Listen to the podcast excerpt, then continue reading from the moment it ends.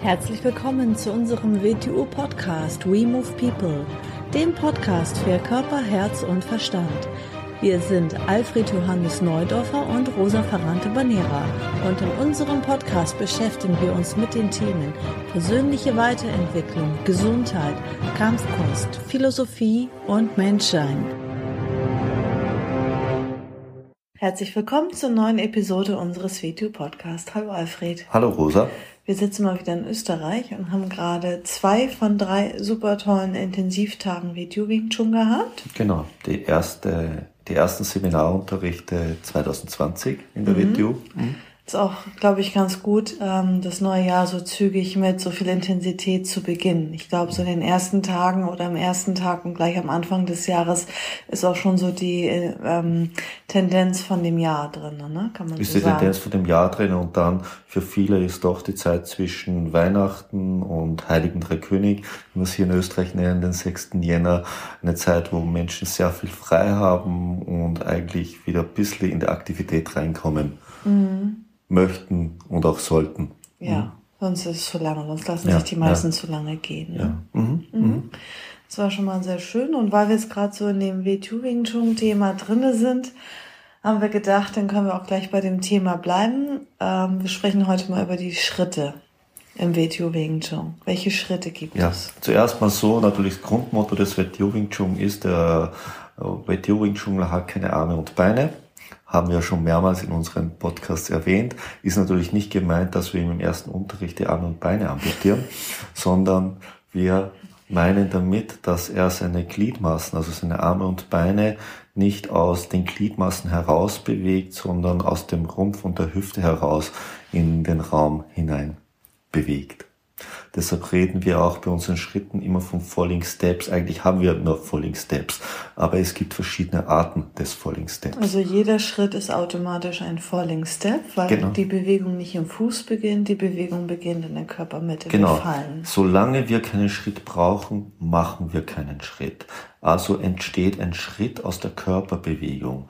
Wenn ich durch meine Körperbewegung aus der Balance gerate, gerät ein Schritt. Wenn also die Körperbelegung, also die Gelenke innerhalb meines Körpers nicht ausreichen, um an Ort und Stelle die Ziele des Körpers, die angegriffen werden, zu entfernen, entsteht aus der Notwendigkeit dieser Bewegung eine Fallbewegung, ein Fallschritt. So, um das etwas am Beginn etwas genauer zu unterrichten, haben wir in den zwölf Schülerlabels eigentlich drei sogenannte Schritte eingebaut. Eigentlich sind es keine Schritte, sondern Schrittrichtungen. Aus dem Grund äh, ist wie früher äh, in der, bei den großen Fechtlehrern hat man mit Bodendiagrammen gearbeitet und damit hat es viel Ähnlichkeit. Es ist nicht die Bewegung der Beine vorgegeben, sondern die Fallrichtung des Körpers.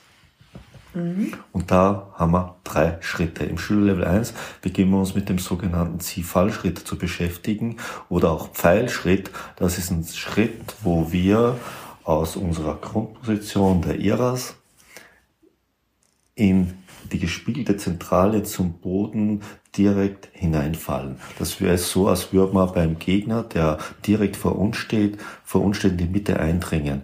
Diesen Schritt brauchen wir in der Selbstverteidigung praktisch nie, da wir nie die Mitte des Gegners suchen. Das bezeichnet man als Todeszone und dort wollen wir eigentlich nicht hin, wir wollen in die Flanke. Ist aber eine gute Übung, um alle Gelenke und alle Kräfte des Körpers auf einen Punkt zu fokussieren.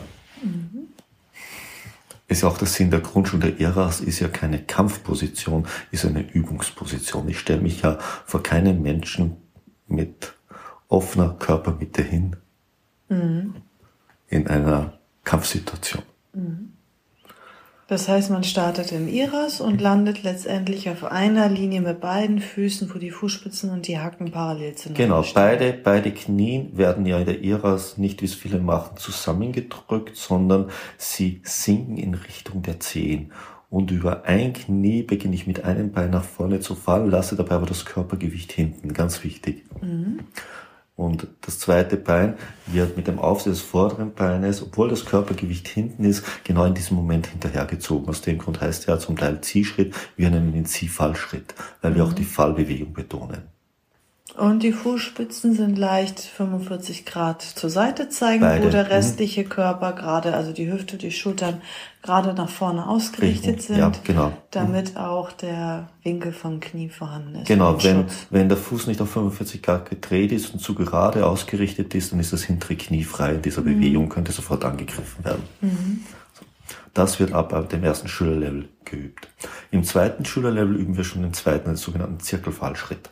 Das heißt jetzt, ich falle nicht direkt aus der Eras in die Mitte mit einem Bein, sondern ich falle zuerst mal aus der Mitte weg. Diese Fallbewegung beginnt wieder, startet zwar in der Eras, beginnt aber wieder über ein Knie. Entweder falle ich über das rechte Knie, dann beginnt das, der linke Fuß, die Fallbewegung beginnt im rechten Knie zur gespiegelten Zentrallinie zur Mitte. Und der linke Fuß beginnt in einer kreismäßigen Zirkelbewegung. Der Fuß geht zum rechten Fuß und fällt- dann in einer Kreisbewegung weiter nach vorne, wieder zur gespiegelten Zentrallinie auf dem Boden. Und genau in diesem Moment wird das, der rechte Fuß auch wieder in eine Linie hinter das linke Bein gesetzt. Also die Endposition ist gleich wie im Ziehfallschritt. Das brauche ich, um aus der eigenen Mitte wegzufallen, wegzukommen. Stellen wir uns vor, jemand würde uns genau in diesem Moment zwischen die Beine treten, dann muss ich zuerst mal aus dieser Mitte wegkommen, um in diese Mitte dann im Gegner wieder zurückzukehren. Das ist der sogenannte Zirkelschritt. Wer es kennt, wer Wing Chun kennt, weiß, wovon ich spreche. Ja, und wir üben das im Skill-Level 2 Bereich hauptsächlich. Genau. Der nächste Schritt, der sogenannte Kreuzschritt, das wird erst relevant im Schülerlevel 10, wenn wir ein taktisch Verhalten gegen mehrere Gegner üben. Und Kreuzschritt heißt es nicht, dass ich ballettmäßig meine Beine kreuze, sondern Kreuzschritt heißt, dass ein Bein die Zentrallinie nach vorne kreuzt. Ich falle also mit einem Bein über meine Körpermitte zur anderen Seite. Das beginnt im zehnten Mit Schullevel. dem Zweck, weil ich damit mit Ich muss eine größere Distanz überwinden. Dem, dem, dem Fallschritt folgt meist ein Ziehschritt mit dem anderen Bein. Weil ich dadurch sehr schnell aus der Mitte, genau, ja, also der Den Fallkreuzschritt, der Fallkreuzschritt, weil ich damit sehr schnell aus der Mitte wegkomme und eine größere Distanz, also in den Rücken des Gegners oder der Gegner kommen kann.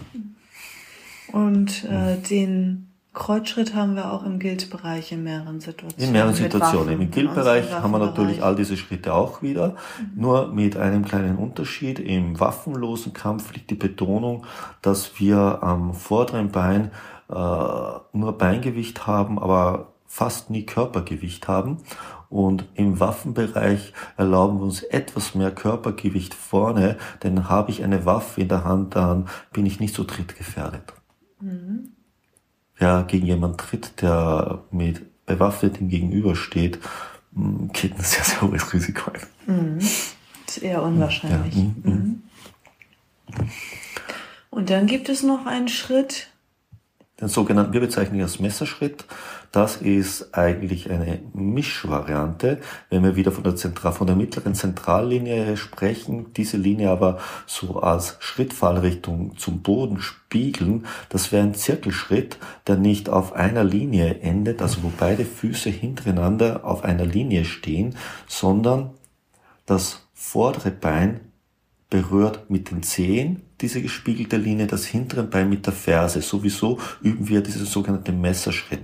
Weil, wenn ich beide Füße genau hintereinander stehen habe, bin ich zwar ganz doll nach vorne fokussiert mit all meinen Kräften, aber unglaublich bewegungseingeschränkt in der Hüfte für Hiebbewegungen. Wir haben ja natürlich im Waffen-Wing Chun und natürlich im waffenlosen Wing Chun auch Hiebbewegungen und Stoßbewegungen. Für Hiebbewegungen brauche ich den Bewegungsspielraum meiner Hüfte. Wenn ich leicht zweispurig stehe, steht mir der zur Verfügung. Stehe ich nur einspurig, steht mir der nur sehr eingeschränkt zur Verfügung. Plus natürlich, dass mein Stand bedeutend besser ist, wenn ich leicht zweispurig stehe. und der heißt Messerschritt, weil er aus den W2 Wing Chun Doppelmessern kommt. Genau, dort bewegen Eigentlich wir uns. erst hm? ganz, ganz weit oben und wir üben das aber schon bereits ab Schülerlevel 4. der Mess, die Messerschrittposition auch für uns die hauptsächlich Kampfposition wäre. Wenn ich Ja. mich irgendwie hinstelle, stelle ich mich in so eine Position. Schulterbreite ganz leicht zweispurig, also Fuß um halben Fuß versetzt auf Schulterbreite und das mhm. Gewicht ist auf beide Beine verteilt. Damit habe ich alle Bewegungsspielräume, die der Körper hergibt, zur Verfügung. Ich weiß ja nicht, mhm. was ich, was notwendig sein wird und ich weiß nicht, in welche Richtung ich mich bewegen werde müssen. Mhm. Und durch jede andere Schritt durch jeden anderen Stand würde ich meine Möglichkeiten einzuschränken beginnen. Mhm. Da ich nicht weiß, was passieren wird, mhm. lasse ich mir alle Optionen offen. Also man startet quasi im Iras, macht einen Ziehfallschritt und endet dann im Kampfstand. Mhm. Wer den Kampfstand kennt, wir üben ja auch die Sinumtau nicht nur im Iras, sondern auch im Kampfstand, ja. alle mhm. neun Sequenzen. Und ähm, das ist dieser Kampfstand, in dem wir dann landen, wenn wir sozusagen den Messerschritt machen, wie auch zum Beispiel in Schülerlevel 4 bei den Gleichzeitigkeiten. Genau. Wir haben eine spezielle Übung im WTO Wing Chun. Wir haben die Gleichzeitigkeiten im Schülerlevel 3, die Gleichzeitigkeiten. Nee, 4. Äh, ne, im 3 haben wir sie im Stand. Im Stand. wir haben sie im 3. Ja. Wir haben sie in der IRAS im Schülerlevel genau. 3. Im Schülerlevel 4 üben wir sie dann in der Vorwärtslinie mit dem Messerschritt mhm. was ein bisschen Ähnlichkeiten hat mit äh, vom, vom Schritt her eigentlich eine Ähnlichkeiten fast identisch ist mit der dritten Vorwärtslinie in der dritten Sequenz der Pacham Dao oder wie wir es nennen WTU Doppelmesser, weil Pacham Dao heißt übersetzt die acht Wege des Messers und wir haben eine neunte Sequenz, aus dem Grund heißt sie bei uns nicht Pacham Dao, sondern die neun Wege des Doppelmessers. Mhm. Da kommt das alles mhm. her. Genau, ja. Mhm. Wir unterrichten das alles schon ein bisschen früher. Genauso wie diese drei Schritte in der ersten Sequenz der Bachamda und der neun Wege des WTO-Doppelmessers in der Vorwärtslinie vorhanden sind.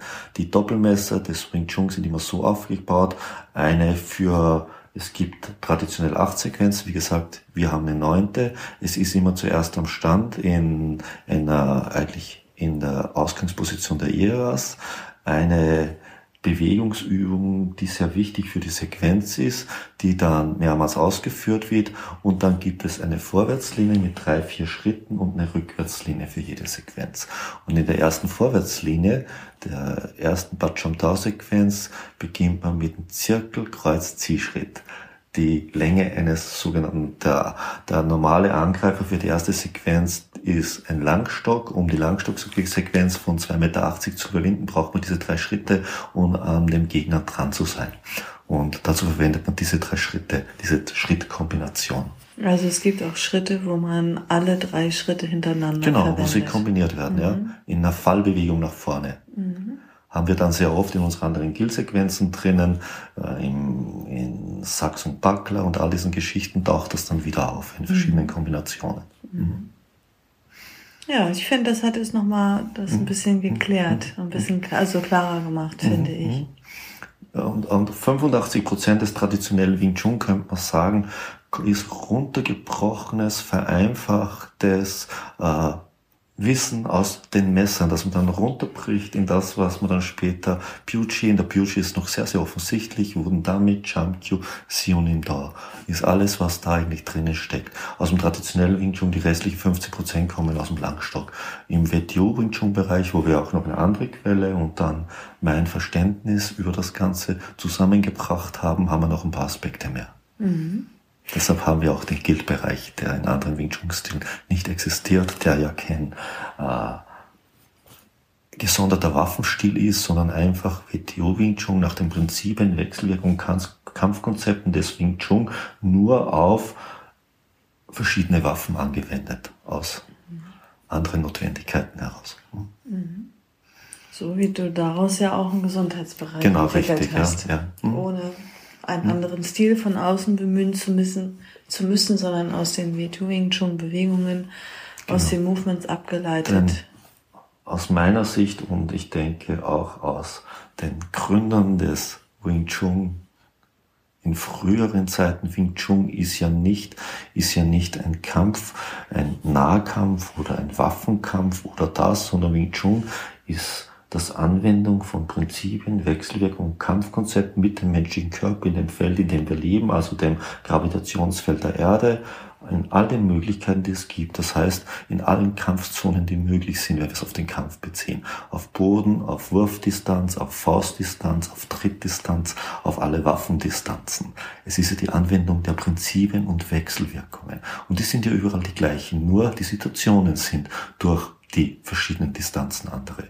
Ich habe am Boden die gleichen Wechselwirkungen zur Verfügung. Es herrscht die gleiche Physik und es herrscht keine andere wie im Stehen. Ich muss mit Kräften umgehen, die auf mich einwirken und ich wirke, ich wirke in Wechselwirkung auf etwas anderes ein. Das ändert sich ja nicht. Vorgegeben ist ja nicht das Werkzeug, die Technik, vorgegeben sind die Prinzipien. Die ist was entscheiden, ob etwas Wing Chun ist oder nicht. Sehr schön, das ist doch ein schöner Abschluss von dieser Episode. Ja, damit ich. lassen wir es auch für heute. Dann vielen Dank und bis, bis nächste Woche. Tschüss.